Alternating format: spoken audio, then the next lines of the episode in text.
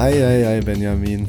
Der Bitcoin ist am Allzeithoch und ich vermute mal, du bist wahrscheinlich kurz davor, deinen Job zu kündigen, weil dein Kryptodepot aus allen Nähten platzt, oder? Äh, ja, also ich glaube, äh, mein Hodeln hat sich gelohnt. Ich glaube, geknackt haben wir es noch nicht, aber ähm, ja, Philipp, es hat sich, also ich, ich glaube, es ist gerade so, so an so einem harten Widerstand. Ich glaube, 65.000 oder so war schon der höchste Kurs. Aber ja, Bitcoin, steht, da steht ja das Halving an und da ist der Hype schon so krass und auch dadurch, dass die SEC Bitcoin-ETFs zugelassen hat, dass wir jetzt hier immer stärker und stärker laufen. Also allein schon auf ein Jahr hat sich Bitcoin ja, verzweieinhalbfacht. Natürlich auf fünf Jahre und sowas hat man äh, Tesla-Renditen damit gemacht.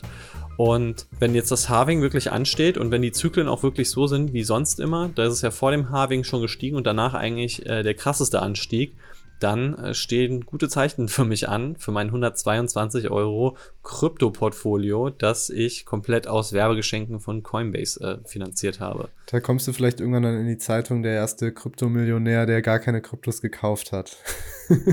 ja, das wäre krass. Das wäre doch was.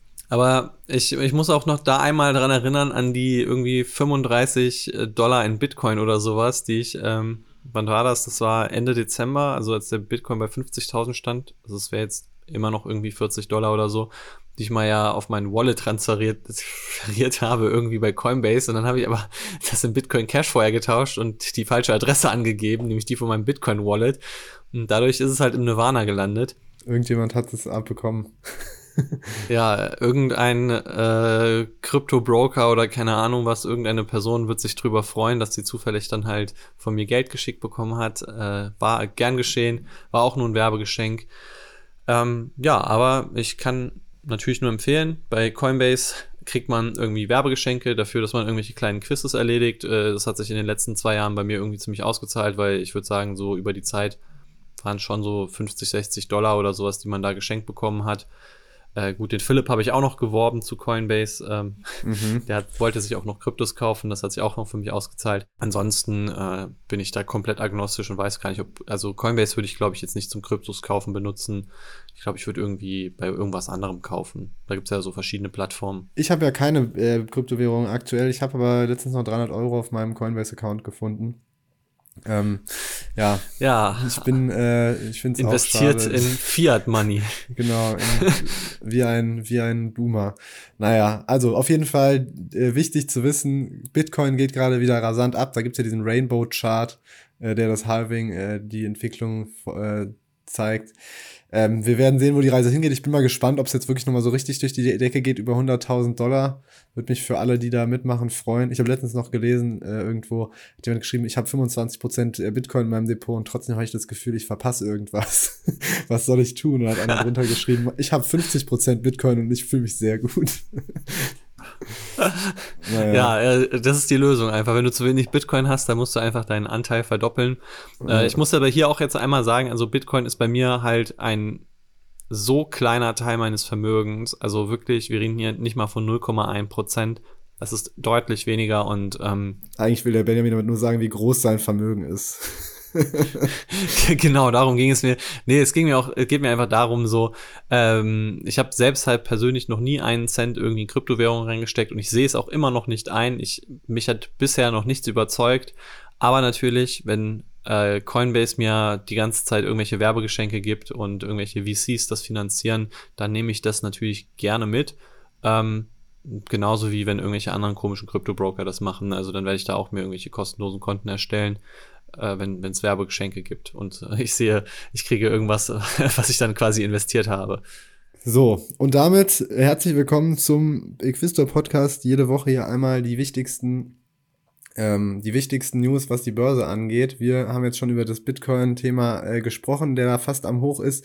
Sprechen auch noch heute über bestimmte Inflationszahlen aus den USA, über die Salesforce-Quartalszahlen, über Apple und sein Autoprojekt Google, die von Axel Springer verklagt werden und dann noch Berkshire Earnings, Berkshire Hathaway, dem Unternehmen von Warren Buffett. Und dann am Ende gibt es noch die Aktie der Woche, nämlich Realty Income, ein sehr beliebter Gewerbeimmobilien-REIT, der monatlich Dividende zahlt. Und den der Benjamin sich genauer angeschaut hat und wo wir hier einmal das Unternehmen kurz analysieren. Und ich würde sagen, wir starten direkt durch mit den Inflationszahlen aus den USA. Da gab es nämlich nicht den, die CPI-Zahlen vom Consumer Price Index, sondern die Zahlen vom PCE, der, äh, wie war nochmal die Abkürzung für PCE, Benjamin?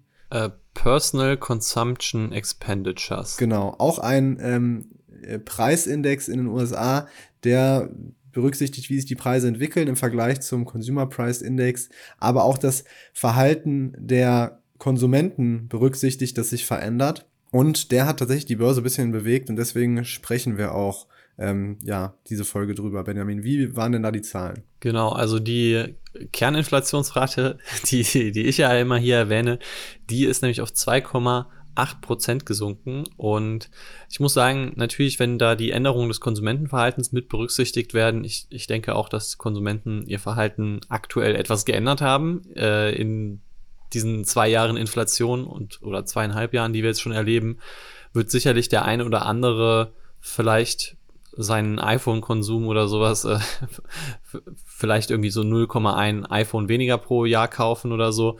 Ähm, da haben sich vielleicht ein paar Sachen auf jeden Fall geändert. Das wird da sicherlich irgendwie reinspielen langfristig, aber es zeigt auch, 2,8 Prozent, da sind wir aktuell und diese Kerninflation, das ist ein sehr stabiler Wert, der eben ohne Lebensmittel und ohne Energieprodukte, also sprich Sprit oder irgendwie Gurken im Supermarkt, die werden halt eben rausgerechnet, weil die sich sehr stark im Preis verändern können. Und der nähert sich immer langsamer natürlich, aber der 2% an. Und das war auf jeden Fall mal auch so ein Signal, dass die Fed vielleicht dann doch im Mai die Zinsen senken könnte. Zumindest die Wahrscheinlichkeiten etwas gestiegen dafür. Aber ich glaube, es ist immer noch ein Votum eher, dass die Fed es nicht machen wird im Mai, also, äh, sondern im Juni erst. Gucken wir direkt mal live hier rein in das Fed Watch Tool. So, genau. Also im März wird auf jeden Fall, glaubt niemand daran, dass die Zinsen gesenkt werden.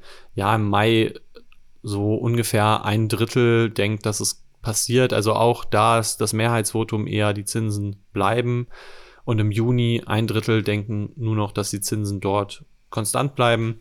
Und da sind schon die Hälfte der Leute dabei, dass die Zinsen um ein Viertelprozentpunkt sinken und sogar ein Sechstel der Leute denkt, dass sie vielleicht sogar um 0,5 Prozentpunkte sink, äh, sinken werden. Das wäre schon einiges. Mhm. Also man sieht, ähm, es ist gar nicht so düster alles, was an der Inflationsfront ist und das bedeutet natürlich langfristig und auch für, das Unternehmen, das wir nachher besprechen, Realty Income, dass sich die Börse vielleicht wieder ähm, entspannen kann. Gerade so Tech-Konzerne werden ja dann auch wieder anders bewertet, wenn die Zinsen sinken. Ähm, wobei ich das Gefühl habe, dass sie schon jetzt so bewertet werden, als wären die Zinsen wieder auf 0%. Ja, das ist unglaublich, Mann. Ich habe mal geguckt, wie einfach die Aktien wieder gestiegen sind. Die sind, die sind letztes Jahr alles gefallen und alle haben sich geschwert und jetzt sind die schon wieder, äh, haben die eigentlich den ganzen Verlust schon wieder aufgeholt. Ja, es ist unglaublich. Also es ist echt krass. Genau, und wir sind jetzt bei den Bewertungen eigentlich schon wieder da, wo wir 2022 waren. Die Kurse sind zumindest bei vielen Aktien dort. Äh, ja, wer in die riskantesten und volatilsten äh, Tech-Aktien vielleicht investiert hat, der nicht, aber äh, zumindest mal die ganz großen Standardwerte sind da und eigentlich können wir auch schon darüber reden, nämlich über die Salesforce-Aktie, die auch gerade so ungefähr an der Richtung eines Allzeithochs ist. Genau, die haben nämlich Quartalszahlen berichtet von ihrem jüngst abgelaufenen Quartal. Die Aktie ist 6% gefallen, das lag aber nicht zwangsläufig daran, was die bisherigen Zahlen so zur Schau stellen konnten. Der Umsatz ist um 11 Prozent gewachsen, lag leicht über den Erwartungen. Ähm, die operative Marge lag bei 14,4 Prozent und das war auch sogar leicht über den Erwartungen. Aber was bei Salesforce nicht so gut war, was die Leute ein bisschen mehr erwartet haben, war die Prognose fürs laufende Geschäftsjahr jetzt. Da wurden etwa 9% Umsatzwachstum erwartet. Die Erwartungen waren etwas drüber also vielleicht bei 9,5 Prozent oder so um den Dreh. Marge soll aber auch wieder ganz gut werden bei 20,4 Prozent. Also im Grunde glaube ich einfach gerade nochmal so eine kleine Korrektur, weil ein bisschen die Erwartungen überhöht waren und die Aktie jetzt ja auch schon wieder ganz schön angestiegen ist. Man muss auch sagen, ich habe mir nochmal die Zahlen vom Headcount angeguckt von Salesforce. Die haben ja letztes Jahr vor allem dadurch geglänzt, dass sie einen Großteil ihrer oder ein groß, groß, eine große Menge ihrer Belegschaft ähm, gefeuert haben, nämlich äh, 7, äh, ja, fast 10.000 Mitarbeiter.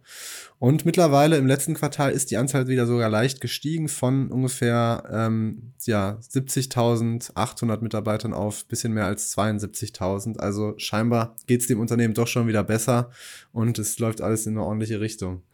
Ja, also was ich krass daran finde, ist eigentlich, wenn du jetzt ein Unternehmen bist, also Salesforce war immer so ein Unternehmen, das nach diesen Gap-Zahlen, also nach den ähm, äh, ja, nach den Generally äh, Accepted Accounting Principles, also sprich nach den US-Rechnungsvorlegungsschriften, äh, Vorschriften, da halt nur auf so eine Marge von unter 5% kam, EBIT-mäßig. Also die waren halt immer wirklich richtig am Boden, was die EBIT-Marge anging und dann halt äh, wurde dann immer so eine operative Marge von 20% oder so ausgewiesen, weil die Mitarbeiter einfach so krass mit Aktienoptionen vollgestopft wurden. Da habe ich auch inzwischen oder mit Aktien an sich auch direkt, dass man halt so RSUs bekommt.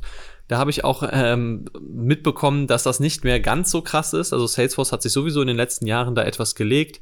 Äh, da kriegen halt vor allem höhere Management, kriegen da halt noch RSUs, aber äh, nicht jeder Mitarbeiter mehr. Es gibt da immer noch ein sehr attraktives Aktienprogramm, muss man sagen. Also wenn man da Mitarbeiter ist, dann muss man eigentlich quasi dran teilnehmen, äh, weil man kriegt vom, vom Unternehmen Geld geschenkt. Man muss dann halt einfach nur quasi jedes äh, Jahr praktisch dort sich einfach committen, dass man die Aktie kauft und es ist halt eigentlich immer ein Instant-Gewinn. Also du kriegst garantiert halt damit sogar so eine Art Gehaltsplus. Und was man dabei aber sagen muss, ist einfach, Salesforce hat ja echt nochmal einen enormen Hebel gehabt, indem die einfach die Anzahl der Mitarbeiter runterschrauben konnten, indem sie halt nochmal an der einen oder anderen Stelle etwas sparen konnten. Und der Hebel ist so krass, dass man jetzt halt für nächstes Jahr halt von 20% richtiger EBIT-Marge ausgeht. Und ich, was ich aber auch krass finde, ist halt dieser, diese Differenz zwischen dieser Non-Gap-EBIT-Marge, die ja jetzt schon bei 31% liegt, und die Gap-Marge bei 14%. Und nächstes Jahr soll sie bei 32% liegen und die Gap-Marge bei 20%. Also sprich, diese Differenz wird auch immer kleiner, was halt logischerweise sehr viel diese Mitarbeiter-Compensation ist.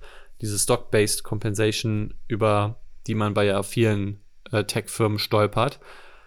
Und ähm, das finde ich krass, also was man eigentlich da so als Unternehmen nochmal für einen Hebel hat, wenn man also ein sehr gutes Playbook für, für jedes Tech-Unternehmen, wo sich die Investoren vielleicht so ein bisschen beschweren, hey, äh, eigentlich seid ihr ja unprofitabel. Also nehmen wir jetzt mal so eine Firma wie zum Beispiel Cloudflare, die extrem wächst, dass man da halt in diese Bewertung noch reinwachsen kann äh, und dann einfach einmal den einen Hahn ein bisschen zudreht. Und äh, es ist mittlerweile so, dass Salesforce gesagt hat, hey, wir sind so profitabel, wir zahlen jetzt eine Dividende aus. Äh, jetzt wurde eine Quartalsdividende bekannt gegeben und die liegt bei 40 Cent pro Quartal und das entspricht einem halben Prozent Dividendenrendite plus nochmal ein 10 Milliarden Aktienrückkaufprogramm.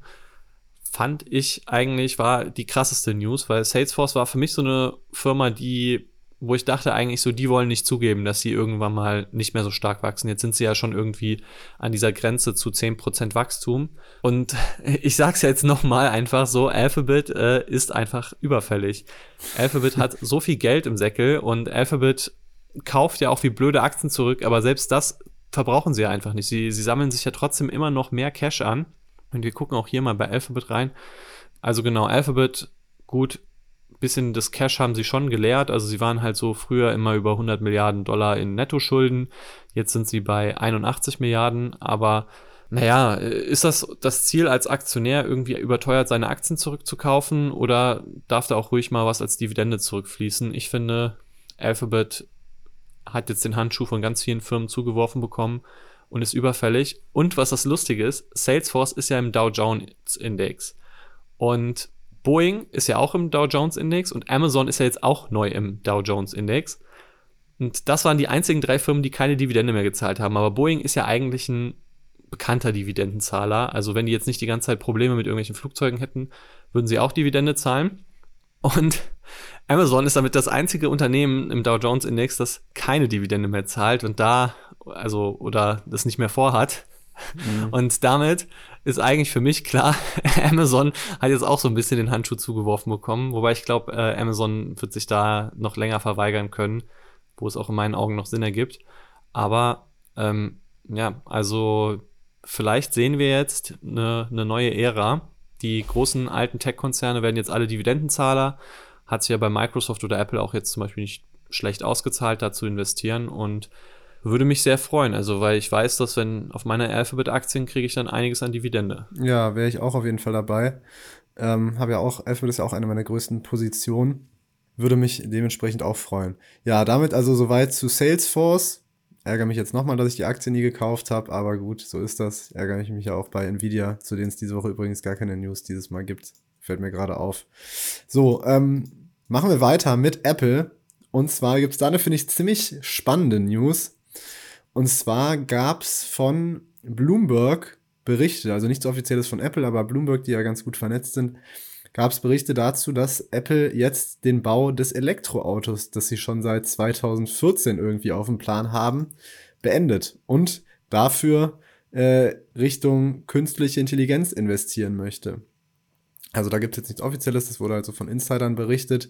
Äh, diese ganze Special Projects Groups von Apple, wo praktisch so Sachen entwickelt werden, hat schon mehrmals mal so Umstrukturierungen ähm, mitgemacht. Aber da wird jetzt wohl das Team für das autonome Fahrprojekt beziehungsweise für das Auto abgebaut und scheinbar sollen da mehr Bemühungen ins Thema KI fließen. Und ich finde, das ist auf mehreren Ebenen schon eine spannende News. Einerseits heißt es, Apple hat es jetzt einfach zehn Jahre lang nicht hinbekommen, ein Auto zu entwickeln, was sie für ihre ihrer Meinung nach auf die Straße bringen, was einem Apple-Logo würdig ist, was auch viel darüber aussagt, wie schwierig es ist, Autos zu bauen und auch selbstfahrende Autos zu bauen, weil ich glaube, das sollte ja auch selbst fahren können.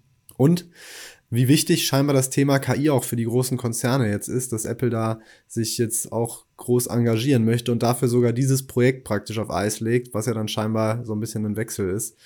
Ähm, deswegen finde ich das wirklich eine ganz interessante Entwicklung jetzt bei Apple. Ja, also vielleicht ist es wirklich auch ähm, ein bisschen der Wettbewerb, weil man muss ja auch sagen, dass jetzt Xiaomi zum Beispiel jetzt auch plötzlich mit einem E-Auto um die Ecke kommt, dass man sich da eben den Wettbewerb stellen muss. Und ich muss auch persönlich sagen, ganz ehrlich, braucht es Apple in diesem Markt? Also Apple ist ja schon in den Systemen vertreten. Apple hat ja durch Apple CarPlay so eine Schnittstelle es wäre schon cool, glaube ich, so ein Apple-Betriebssystem grundsätzlich in einem Auto zu haben. Also gerade sozusagen, also ich finde, da passt eigentlich Porsche halt sehr, sehr gut dazu. Wenn du, sagen wir mal, so ein Porsche-Fahrer bist, dann wirst du auch wahrscheinlich ein iPhone haben. Und ich finde, dann, dann wäre das natürlich schon sehr geil, wenn du irgendwie quasi eigentlich so eine Art Mac OS in deinem Auto hättest und das alles irgendwie sehr smooth und integriert funktionieren würde. Ich muss auch sagen, ich habe nie bei Apple ein Auto gesehen. Also ich finde, für mich war das nie, habe da nie ein Auto gesehen, fand ich eh nie so cool. Ja, ich glaube auch ehrlich gesagt, ganz ehrlich, ich habe nicht das Gefühl, dass sie die kompetentesten überhaupt im Thema KI sind. Ähm, da habe ich einfach das Gefühl, dass ja OpenAI natürlich sehr krass ist, auch bei Google natürlich unglaublich krasse Leute sind. Ähm, auch auch Amazon und, und Microsoft, muss ich sagen, glaube ich, sind sogar besser als Apple in der Thematik. Und deswegen glaube ich auch nicht, dass sie es irgendwie jetzt geschafft hätten, irgendwie was in Richtung selbstfahrend oder so zu machen, was jetzt besser als der Schnitt ist. Und dann wäre es halt wirklich am Ende des Tages nur so ein Markending gewesen. Und ich glaube, das größte Problem ist, ein, ein Auto ist ja schon vorprogrammiert, dass du Enttäuschungen eigentlich beim, nach dem Kauf haben wirst. Also, dass du irgendwelche Reparaturen hast, dass dir jemand Kratzer reinmacht, also so, so Geschichten. Und damit wirst du halt ja immer irgendwie auch negative Sachen dann verbinden, wenn du dein Apple Car hast. Also das für mich war das halt jetzt auch nie so der große Case, auf dem man bauen sollte. Äh, für mich ist aber auch Apple an sich ein, ein vor allem iPhone und, und äh, Service Case. Also ja. ich denke mal, äh, ich sehe bisher auch noch nicht so ganz, dass Apple sich davon irgendwie ordentlich weiterentwickelt. Also KI passt auf jeden Fall besser zum Unternehmen. Ich finde es ein bisschen schade, dass die da noch nicht so richtig groß sind, vor allem weil Siri auch so das Einzige ist, was man so denkt, also das ist ja so das Einzige, wo man so den Vergleich hat. Und das ist halt super schlecht im Vergleich zu allem, was es jetzt gibt. Da müssen die auf jeden Fall nachlegen, aber ähm, ja, mal sehen. Ich kann mir gut vorstellen, dass da demnächst auch eine Variante rauskommt, wo Siri nochmal deutlich besser ist und so ein bisschen auch so Aufgaben wie ChatGPT meistern kann.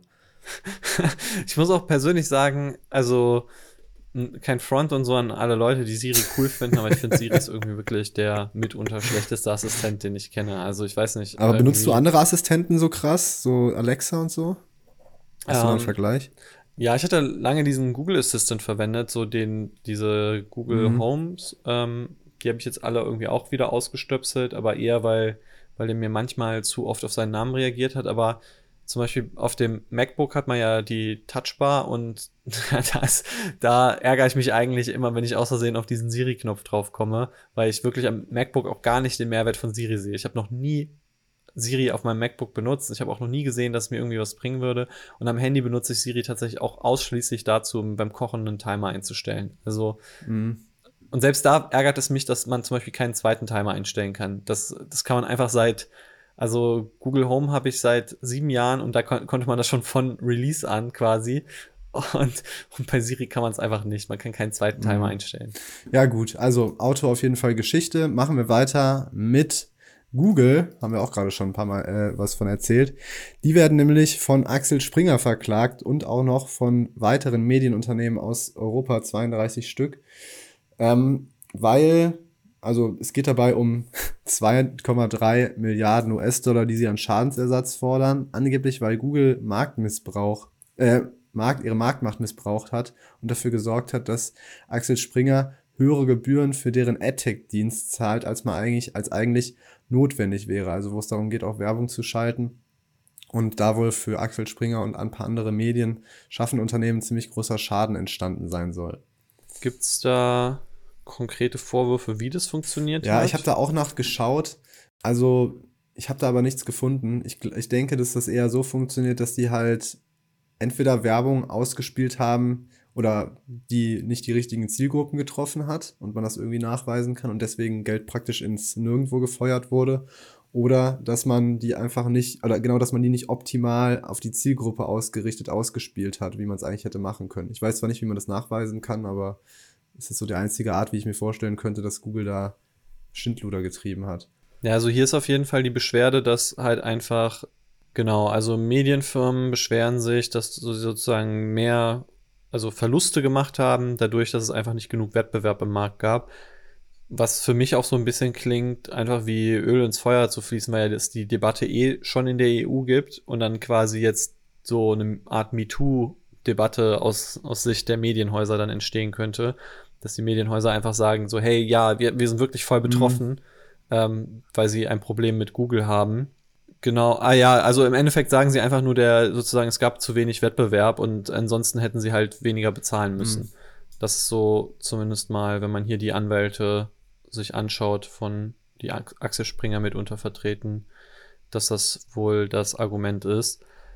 Ähm, ja, also klingt für mich so, als ob die sich vor allem dieser, diesen EU-Vorwürfen anschließen. Aber ich bin mal gespannt, ob das so erfolgreich sein soll, kann, weil so richtig weiß nicht, war das in der EU, äh, äh, war das in der bei den äh, bei dem, was da in der EU sonst ablief, erfolgreich? Das wird, glaube ich, noch verhandelt. Ich denke mal, das wird irgendwann in den nächsten Jahren dann kommen. Ich gehe eigentlich schon davon aus, dass Google eigentlich grundsätzlich für alles, was, äh, was von der EU verklagt wird gegen Google, dass eigentlich die EU immer erfolgreich sein wird. Weil man muss natürlich schon sagen, dass diese Unternehmen äh, sehr gerne ihre Marktmacht ausnutzen ähm, und dann halt einfach sehr lange Rechtsprozesse dann führen und weil es sich halt lohnt. Mhm. So ich bin da persönlich moralisch gesehen, bin ich schon auch eher auf der Seite der EU, weil ich glaube, äh, Google hat kein Interesse daran, irgendwie eine Form von Wettbewerb zu haben oder ähm, ja, so möglichst irgendwie einen kompetitiven Markt zu haben.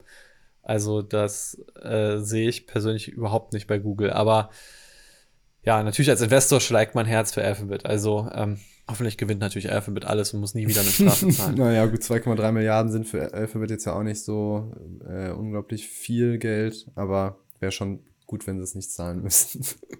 so. Ja, wie gesagt, 81 Milliarden haben sie in der Kasse. Ja, reicht für ein paar solcher Klagen. Dann haben wir noch Berkshire Hathaway Earnings. Ähm, da gab es ja wieder den berühmten Brief von Warren Buffett an seine Aktionäre oder an praktisch alle, die ihn lesen wollten. Ähm, die Aktie ist um 1,9% gestiegen nach den Earnings. Operativer Gewinn ist um 28% gestiegen, das war sehr gut. Die Versicherungseinnahmen sind stark gestiegen. Ähm, Aktienrückkäufe wurden tatsächlich im letzten Quartal auch nochmal verdoppelt auf 2,2 Milliarden. Ich glaube, insgesamt hat, wurde 2023 fast 10 Milliarden in Aktienrückkäufe gesteckt. Ähm, die Kasse ist auch noch gut gefüllt, muss man sagen. Barmittel belaufen sich auf 168 Milliarden US-Dollar. Trotzdem ähm, hat, was ich so gelesen habe, Warren Buffett nicht so ganz zufrieden gewirkt mit dem, was es gerade so an Kaufchancen am Markt gibt und auch so an sich hätte die Performance von Berkshire Hathaway in seinen Augen auch ein bisschen besser sein können.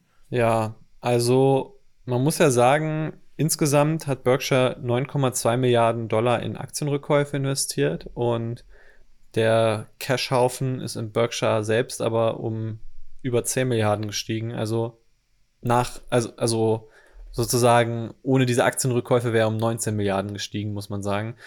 Und in meinen Augen, ja, ist Berkshire einfach sehr zaghaft. Auch hier finden einfach die Barmittel keine Verwendung. Und da muss man sagen, ja, braucht, brauchen Investoren eine Firma, die für sie das Geld dann behält. Also ist natürlich nett und so.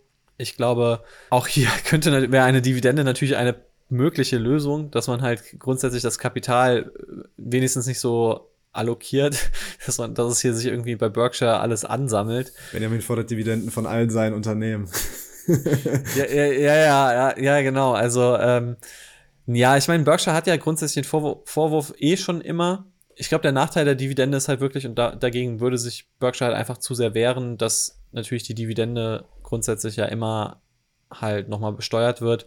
Deswegen finde ich schon sinnvoll, wenn man eben mehr in Aktienrückkäufe reinsteckt. Ich kann es auch verstehen, dass man Aktien halt nicht mehr zurückkaufen will, weil Berkshire schon teuer geworden ist. Also ich sehe auch nicht mehr so diese Region, wo Berkshire jetzt wirklich Aktien zurückkaufen sollte.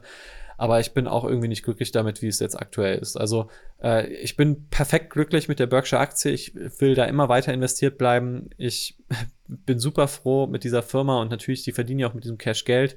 Aber andererseits, ähm, ja, wäre es natürlich irgendwie schon cool, wenn Berkshire einfach irgendwie investieren würde mit dem Geld. Also das muss irgendwo in meinen Augen, muss es irgendwo reinfließen. Dann sollen sie halt vielleicht gucken, ob sie nicht ihr Energiebusiness ausbauen, ob sie nicht, ich glaube, eisenbahnmäßig kriegen sie nichts mehr reingekauft, aber ähm, ja, also irgendwie wäre es doch ganz interessant, wenn sie vielleicht noch mehr Energieerzeugung machen würden, gerade wo jetzt auch so erneuerbare Energien so günstig sind eigentlich. Ich muss auch sagen, ich bin auch froh, dass ich da investiert bin.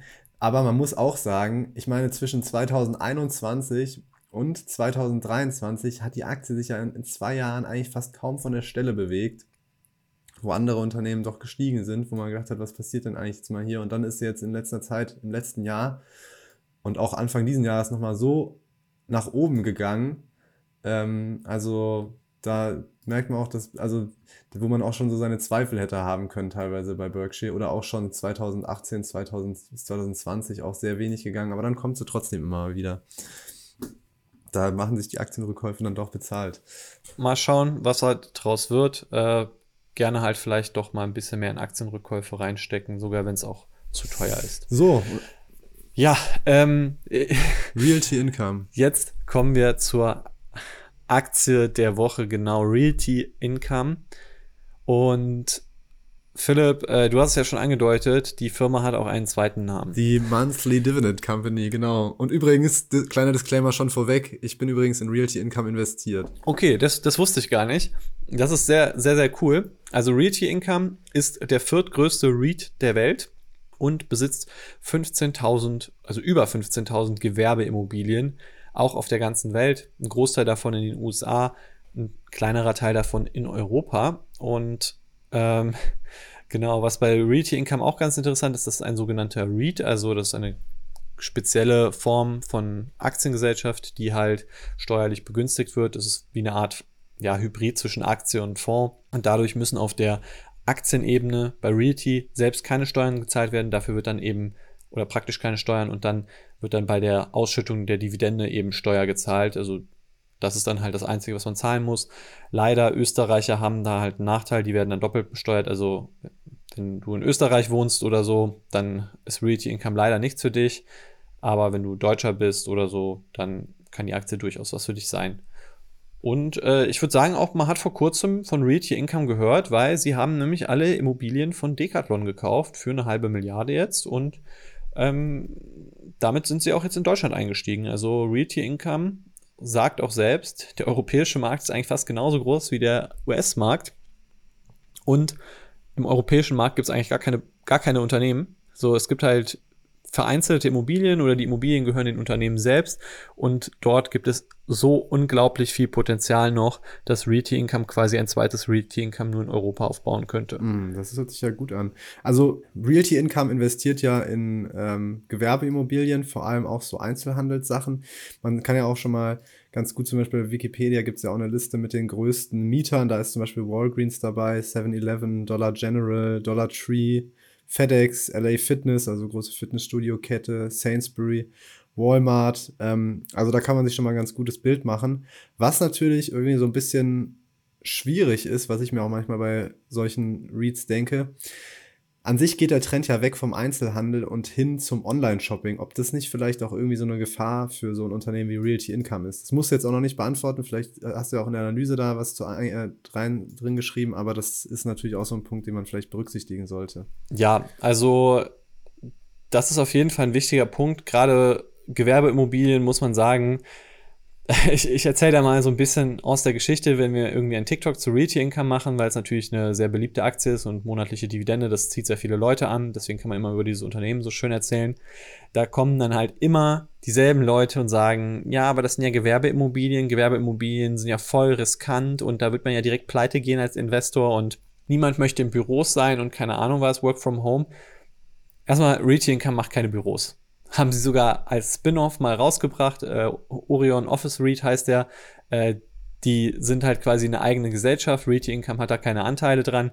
Sprich, wenn du in Büros investieren möchtest, bist du bei Realty Income falsch, weil die haben halt eigentlich so gut wie gar keine Büroimmobilien mehr, sondern die investieren in sogenannte Single-Tenant-Immobilien. Das ist wichtig. Es gibt nämlich auch sogenannte Multi-Tenant-Immobilien, also eine Mall so wie man das so klassisch kennt. Man geht in die Innenstadt, da ist dann halt irgend so ein großes Gebäude, wo halt ganz viele kleine Einzelhändler, also was weiß ich, da ist ein Tommy Hilfiger Laden, da ist ein Nike Laden, da ist irgendwie ein Gummibärchenladen, ein GameStop oder so. Und das ist dann eine Mall und das ist eine Multitenant-Immobilie. Und diese Immobilien kann ich auch verstehen, sind komplett verschrien und würde ich auch nicht investieren.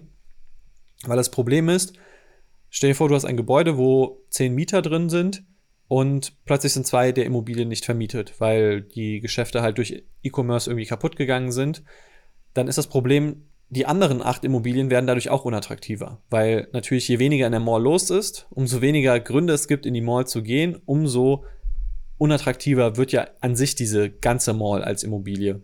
Und deshalb kauft Retail Income auch keine Malls, sondern Retail Income kauft halt eben diese Single Tenant, also ein Mieter, eine Immobilie auf und das sind dann halt freistehende Immobilien, die zum Beispiel in den USA sieht man das halt oft, sei es ein McDonalds praktisch theoretisch könnte auch sowas sein. Also McDonalds halt vermietet ja selbst, aber ein, die erste Immobilie, die Realty Income zum Beispiel gekauft hat, war damals ein Taco Bell.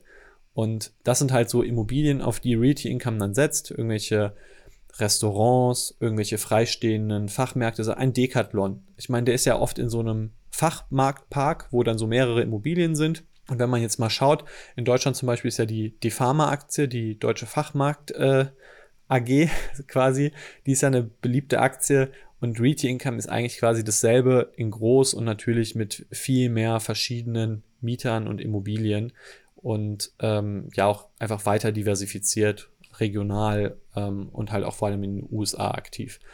Und das ist in meinen Augen nicht so riskant, weil es halt oft diese Fachmärkte, also sagen wir mal ein Baumarkt zum Beispiel, den kriegst du nicht so gut ins Internet. Also ich würde auch immer noch in die Home Depot Aktie investieren, weil ich glaube nämlich gerade die Produkte, die du eigentlich in den Baumarkt kriegst, da lohnt es sich physisch hinzufahren, das sich anzugucken, das zu kaufen. Da macht man halt oft seinen Anhänger mit voll. Also das sind auch Produkte, die nicht so gut in E-Commerce reinpassen und ähm, das ja so sperrig sind, halt aber auch nicht so hohe Warenwerte haben, das rentiert sich dann auch. Und das sind jetzt nur Beispiele oder auch Apotheken, Einzelhändler, äh, Lebensmitteleinzelhändler, also das sind halt so Geschäftsmodelle, wo man sagen würde, die sind nicht so ganz durch das Internet angegriffen. Und das ist eben das, worauf sich Realty Income viel spezialisiert hat, aber sie haben auch teilweise ein paar Industrieimmobilien und da achten sie aber immer drauf, dass der Mieter der Industrieimmobilie ein Investment Grade Rating hat, also ein sehr solider und stabiler Mieter ist. Okay, also das Risiko nach unten wird auf jeden Fall ein bisschen reduziert. Und ich glaube ja auch, die haben ja einen ganz guten also sie haben ja einen geringen Leerstand und auch während der Pandemie sind da jetzt nicht so viele Mieten ausgefallen. Ich glaube, ich habe mal was gelesen von 99 Prozent aller Immobilien, die besitzen, sind vermietet oder sowas. Ja, genau. Es sind äh, aktuell 99,0 Prozent, was eine enorm gute Quote ist. Im konkreten Wettbewerbsvergleich gibt es kleinere REITs, die bessere Quoten erreichen. Das liegt aber auch oft daran, weil man einfach kleiner ist. Also weil es dann einfacher ist, noch äh, darauf zu achten, dass du alle Immobilien perfekt vermietet hast Ähm, die größeren Reads schaffen das dann eben nicht mehr. Das sieht man wirklich eindeutig so. Quasi die kleinsten Reads haben die, den niedrigsten Leerstand und je größer, umso mehr nähert man sich halt diesem Marktdurchschnitt etwas an. Aber Realty Income hat eine ganz gute Quote, hat auch viele Mieter mit Investment Grade Rating, also ungefähr so knapp über ein Drittel sind das. Sprich, das sind halt Unternehmen, die sowieso schon von SP, Moody's oder Fitch ein Rating bekommen, dass sie halt sehr solide ihre Schulden zurückzahlen können. Und was Realty Income im Prinzip eigentlich vor allem macht, ist so eine Art Immobilienfinanzierung. Man kann sich Realty eigentlich so ähnlich wie eine Bank vorstellen, weil Realty Income kauft oft Immobilien von Unternehmen auf, also wie zum Beispiel jetzt diesem ersten Taco Bell. Sie kaufen die Immobilie und vermieten sie dann an diesen Taco Bell aber zurück. Also der Taco Bell muss nicht raus, sondern der Taco Bell sagt einfach, ich möchte Geld haben für meine Immobilie und ich suche jemanden, der meine Immobilie kauft und sie mir wieder vermietet. Und Realty Income ist dann der passende Partner dazu. Man macht einen langfristigen Mietvertrag, man preist auch automatische Mieterhöhungen ein, um so ein bisschen ja, Preissteigerungen in der Zukunft vorwegzunehmen. Die sind dann aber eigentlich in der Regel nicht an die Inflation gekoppelt. Und so ist das Geschäftsmodell eigentlich sehr stabil gebaut und eben sehr langfristig auch ausgelegt. Und es gibt auch so drei große Hebel dabei. Einmal, du hast ja den, die Immobilie, also sprich, was für Immobilien wählst du aus? Freistehende, Multitenant, irgendwie spezialisierst du dich auf Einzelhandel und so weiter. Dann halt auch, was für Mieter nimmst du für deine Immobilien? Da Realty Income achtet eben darauf, dass der Einzelhandel recht stabil ist oder eben, dass es zum Beispiel Investment Grade Ratings gibt und dann kommt noch die Finanzierung, sprich, wie finanziert man die und da ist Realty Income auch immer sehr langfristig unterwegs. Also die durchschnittliche Zinsbindung bei denen ist sieben Jahre und das bedeutet, im Endeffekt, die Mieter sind für zehn Jahre drin, haben einen Mietvertrag, der eben so lange geht, plus sieben Jahre ist dann die Zinsbindung und dadurch kann man dieses Geschäftsmodell eigentlich sehr gut planbar machen. Trotzdem Nachteil aktuell, Zinsen sind gestiegen, die Immobilien, die, die Mieten können halt nicht nachziehen. Und das ist der Nachteil aktuell in der Situation und deshalb ist die REIT Income Aktie gefallen. Aber ähm, weißt du, wie hoch die Zinskosten gestiegen sind bei Realty Income jetzt durch die äh, Zinserhöhungen? Also haben die sich verdoppelt, haben die, sind die um 50 Prozent gestiegen oder so, weißt du das? Ja, das Problem ist, Realty Income hat jetzt in den letzten Jahren einige Übernahmen gemacht und ist dadurch sehr stark ah, ja. gewachsen weil Realty Income auch auf, diesen, auf diese Weise wachsen kann. Dadurch und dadurch, dass man ja eh sowieso immer kontinuierlich Immobilien aufkauft, wirst du automatisch natürlich äh, deine Zinsen erhöhen. Also bei Realty Income haben sich die Zinsen ordentlich, die Zinszahlungen ordentlich erhöht, aber eben auch die Mieten. Also das kann man nicht ganz so gut in das Verhältnis setzen.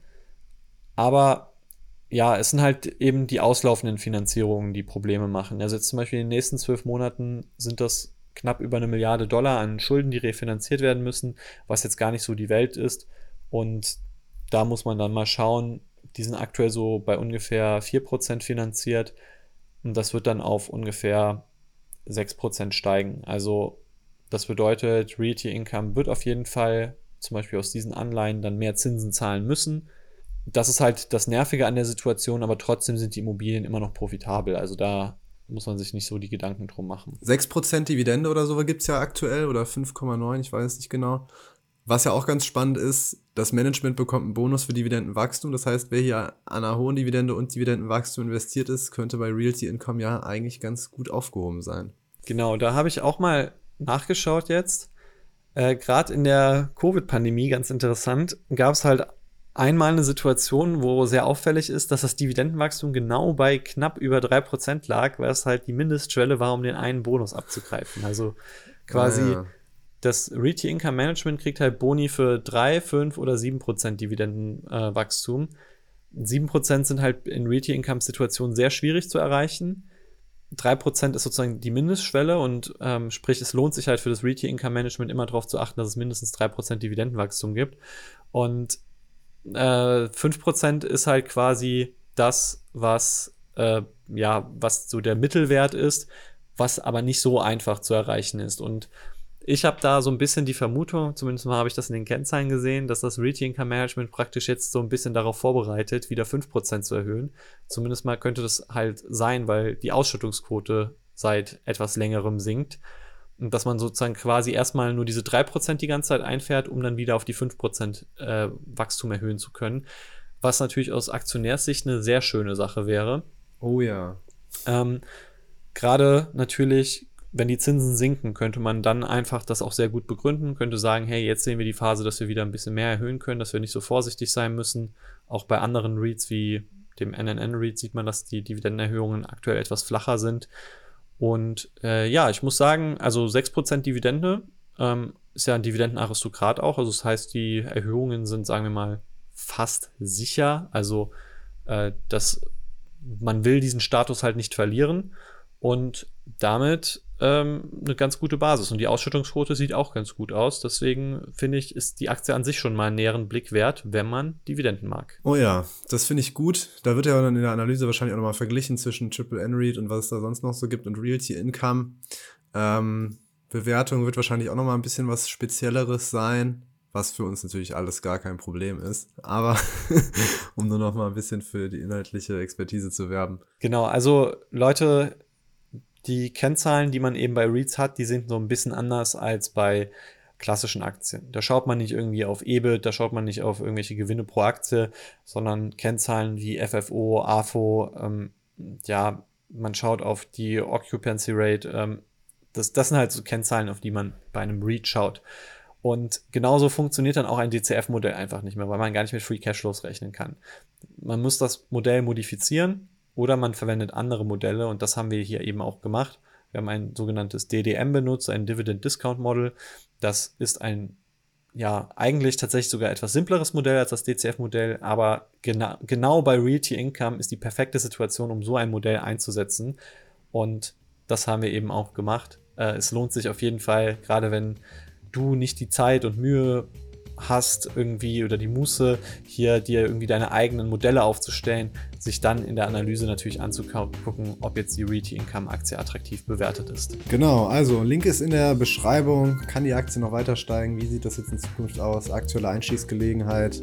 Jetzt ähm, sich mal anschauen. Und ich würde sagen, damit sind wir durch mit dem Podcast und hören uns dann nächste Woche wieder.